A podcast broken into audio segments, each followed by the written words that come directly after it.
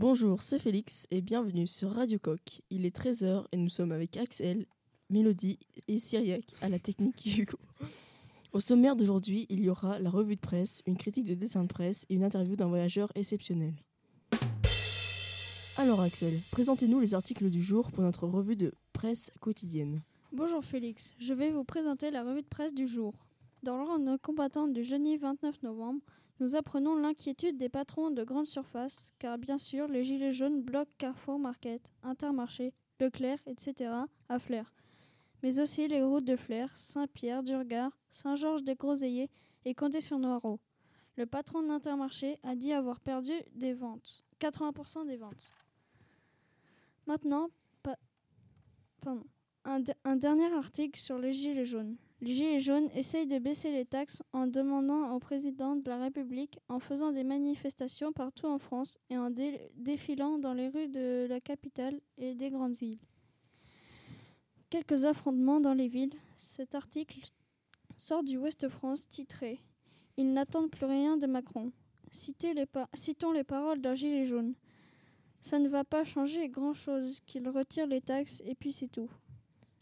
Maintenant, passons à la critique de dessin de presse avec Syriac. Je vais. Euh, Maintenant, changeons de couleur. Dans l'article. Dans la. Dans l'article. Dans l'actu du 27 novembre, l'article de S. Lelon des Khmers rouges font la une. Un génocide s'est passé, il y a 40 ans, jour par jour, au Cambodge, par les Khmers rouges, entre 1945 et 1979. Leur chef était Pol Pot, condamné à mort. Il a fait tuer environ 1 320 000 personnes. Et Thieu Samphan, ah, pardon, il, reste deux personnes du régime Pol Pot en vie. Néon Cha, 92 ans, et Thieu Samphan, 87 ans, condamné à la prison à perpétuité. C'est un anniversaire dramatique. Maintenant, passons au bleu et au rouge. Dans le journal L'équipe, il y a un article de José Barroso qui parle de la rencontre Paris contre Liverpool qui a eu lieu le 28 novembre 2018. Le journal a été publié le 29 novembre. L'article raconte que le stade de Paris était animé pour les huitièmes de finale de la Champions League contre Liverpool. Paris ont gagné 2 à 1. Les supporters ont, ambiancé le stade. Il dit aussi qu'il y a eu de grandes célébrités. Il n'y a pas eu d'accident. Les supporters de Liverpool étaient 4000. Le journaliste cite Ce n'était pas un huitième de finale, mais l'enjeu était de taille, dit José Barroso.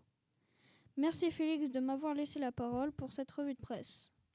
Maintenant, passons à la critique de dessin de presse avec Cyriac. Je vais vous présenter le dessin de presse. Je vais vous présenter le dessin de presse dont le dessinateur s'appelle Marilena Nardi. Elle est italienne, elle est née en 1966 à Champia, elle travaille à Hulta Quotidiano. Elle dessine de tout, de l'humour comme de l'amour. Ses dessins sont gardés dans des musées. Sur le dessin que nous allons analyser, nous voyons une cage avec dedans un perchoir où se trouve une personne qui porte une chemise ainsi qu'un pantalon. Il y a un journal dans le dos. Il a l'air euh, il a l'air triste. Il regarde vers le sol et a le dos courbé. Cela donne l'impression que c'est un oiseau. La cage est de couleur vert jaune. On dirait que la lumière vient du dessus.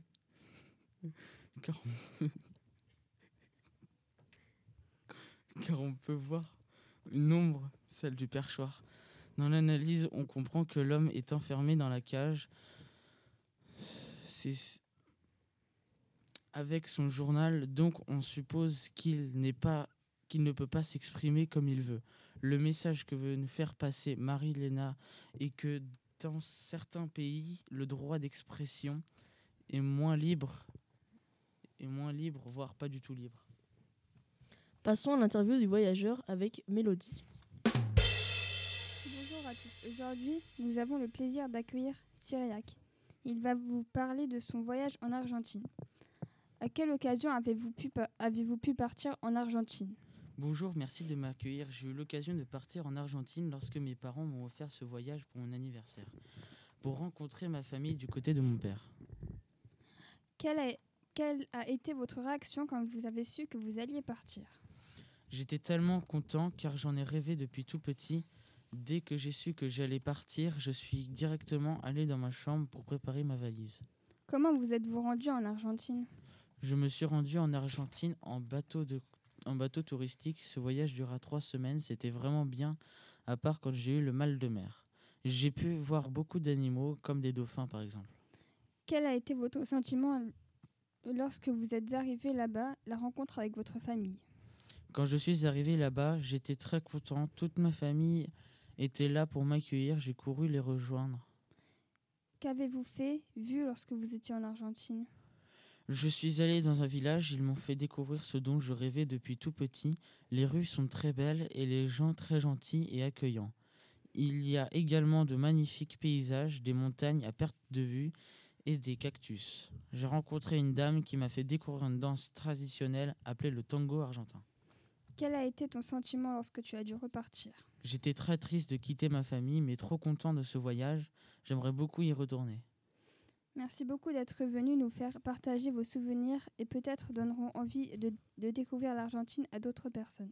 C'est fini pour aujourd'hui. merci à Hugo pour la technique. On se retrouve demain à la même heure. Vous avez plus entendre la chanson de- d'Olympe, Cyber SDF.